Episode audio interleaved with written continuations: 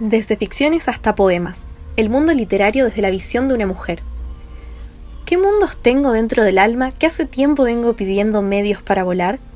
Una producción juvenil de estudiantes de la Escuela Técnica Carlos Guido de Hispano en colaboración y para la Biblioteca Popular Alfonsina Storni. Esto es Mujeres Narradas, episodio 3, Lila Gianelloni. Lila nació en Rosario. Cuando era una bebé, vivió en la selva misionera y luego en un pequeño pueblo llamado San Jerónimo Sur, pero hoy en día reside al sur de su ciudad natal. Se dedica a la escritura desde siempre. Cuando aprendió a leer y escribir fue como un amor a primera vista y quedó plenamente enamorada. Su amor por la literatura y la ciencia ficción la han llevado a elaborar todo tipo de escritos, desde cuentos y poesías hasta novelas. Aunque lo que más publica son libros de cuentos como Mapamundi y Lobo, también es autora de otros relatos que todavía no editó, como Sapo Formidable, La Mariposa Azul, La Serpiente, entre otras. Lila, cuando escribe no busca específicamente nada ni expresar algo en concreto, sino que en realidad ella a través de la escritura encuentra.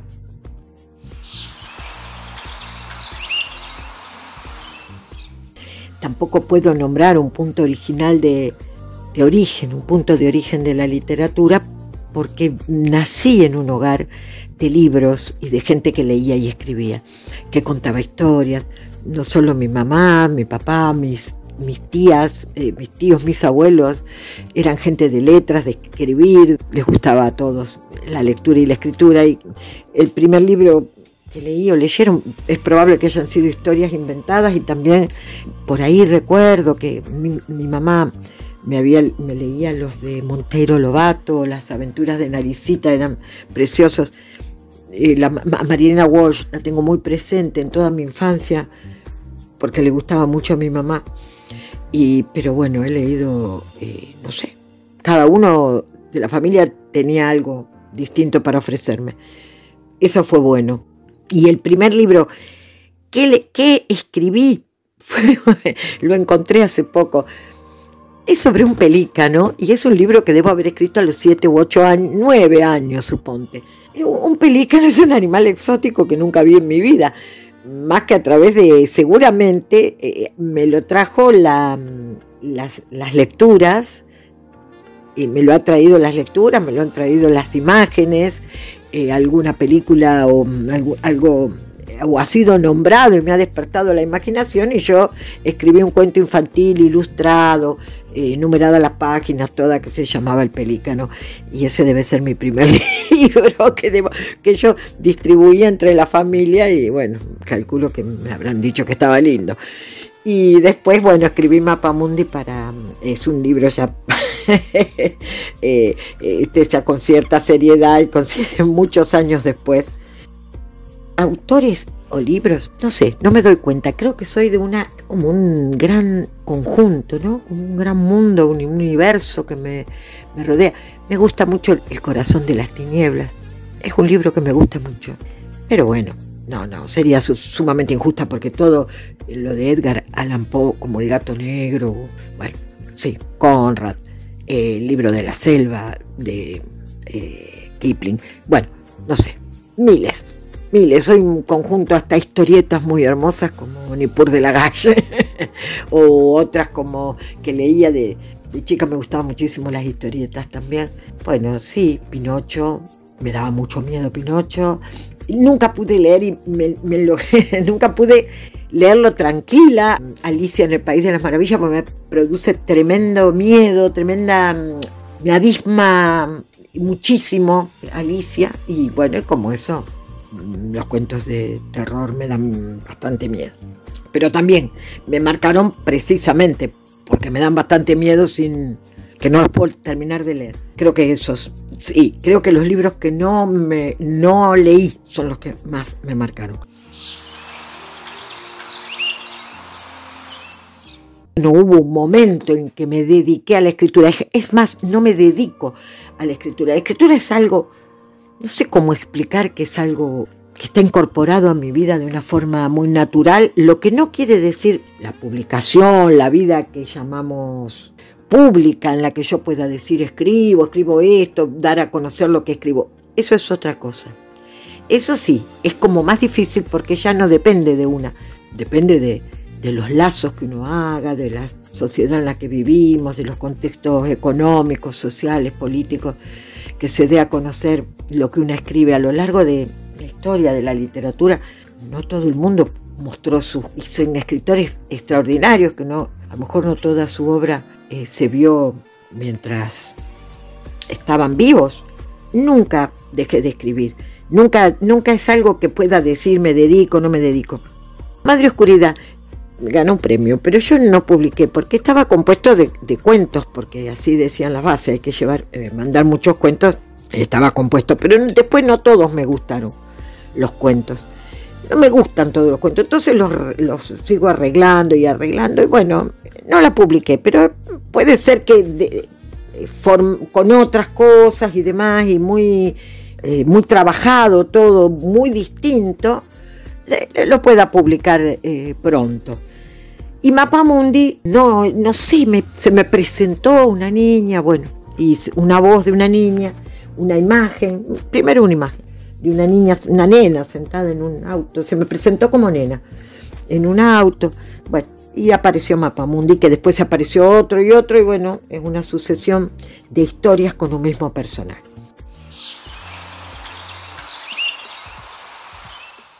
Libros sobre género, mm, eh, no, tengo una deuda con eso. No, no quiere decir que no lea o que no escuche. Me gusta mucho eh, hablar de política, me gusta mucho hablar de género, me gusta mucho hablar con otras y otras eh, mis amigas que diariamente mantenemos una comunicación por, por WhatsApp. Y bueno, una tiene una maestría en género, la otra tiene otra cosa, o traemos artículos, todo el tiempo nos estamos, pero no, no, no leo libros completos porque el día tiene una cantidad finita de horas y más pasa el tiempo y más siento cuánto me falta leer. Y como tengo trabajos de producción, de ficción, mm, oriento la lectura a eso y a veces alguien te pide que leas su libro y le hagas una devolución o alguien, bueno, y el día se va, el día se va y quisiera y me siento, entonces digo, no, tranqui, tranqui, vamos, vas a leer lo que, lo que puedas leer. Y bueno, no, tengo una deuda, pero bueno, la vida es larga.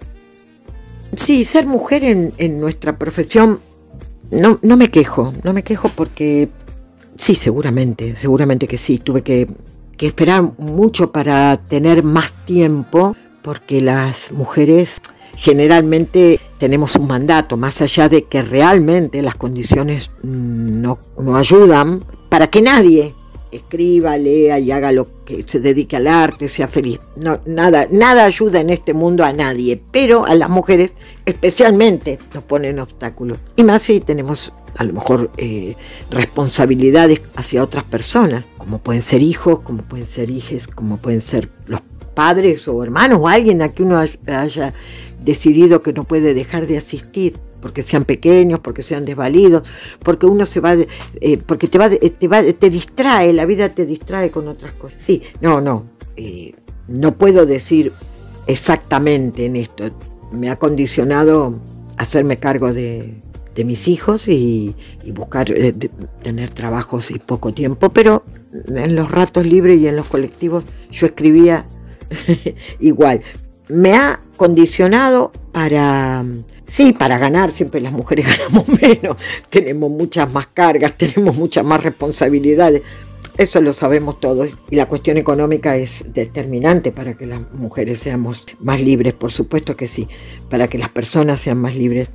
Pienso que a los hombres Sí, sí, naturalmente les va mejor porque, bueno, ya sabemos que es el discurso dominante y que uno tiene, pero también nos va fortaleciendo a nosotras, ¿no? No sé, creo que sí, pero también este momento es un momento rico en el sentido de, es muy distinto que hace 20 o 30 años atrás, es un momento muy rico porque hay hay una fuerza muy grande y hay una, solidaridad, una sororidad que le, eh, que le llamamos a esta hermandad entre nosotras. Las mujeres nos tratamos mucho mejor que hace 20 años o más, o 30, somos más comprensivas, más, más, sí, sí, nos damos cuenta que tenemos problemas comunes, eh, nos contamos otras cosas, tenemos otras solidaridades y a mí eso me ha ayudado mucho. Sí, se ha valorizado lo que tenemos para decir, incluso de nuestra vida íntima y lo que era llamado despectivamente nuestra vida doméstica, ha adquirido una, una gran importancia, se ha podido llevar de lo doméstico al espacio público nuestro, nuestro pensar, nuestras reflexiones, podemos hablar de la maternidad, podemos desear mostrarnos como deseantes, podemos decidir tener o no tener hijos, hemos logrado la despenalización y la absoluta libertad para decidir sobre este, nuestra maternidad. Eso es extraordinario, lo siento como gran liberador y por supuesto que son mejores tiempos. Sí, claro que sí, es muchísimo lo que falta por hacer. La violencia que se desata a veces sobre nosotras y nuestras hermanas es de una mm, es, insoportable, pero estamos siempre con más herramientas. Yo siento que tenemos más herramientas que se está luchando como más de cara al sol, más está más iluminada esta lucha que muchísimas llevaron desde, desde, desde siempre. No creo que haya ningún libro que no pueda faltar en una biblioteca. No, creo que pueden faltar todos, porque de hecho podrían faltar todos los libros y uno igual estaría escribiendo los libros que faltan. Eh, pero bueno, también eh, no puede faltar el libro que, a uno le gusta. El libro que a uno le gusta, ese libro no podría faltar. Recomiendo que sí, todo aquello. El libro, tengo una idea yo. Y digo, voy a una...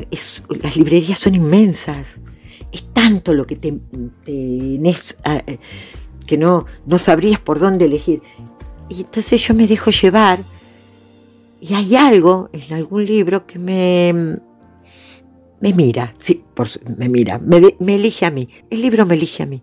Eh, por supuesto, elijo la sección, si es cocina o niño, pero sola, entro en una librería y sola voy hacia esa mesa donde hay algo que me elige ese libro. Entonces, déjense elegir por los libros. Siempre hay tiempo de leer otro. Leen un poco y no les interesa. Enseguida uno se da cuenta.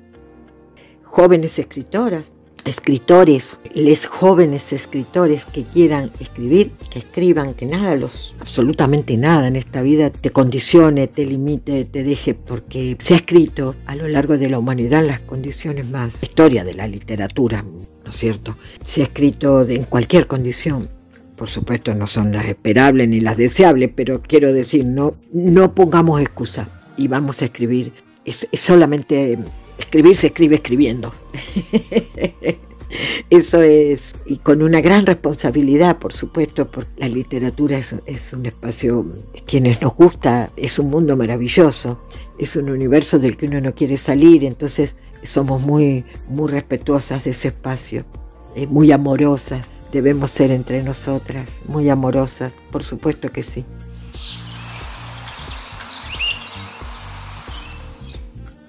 Esto fue Mujeres Narradas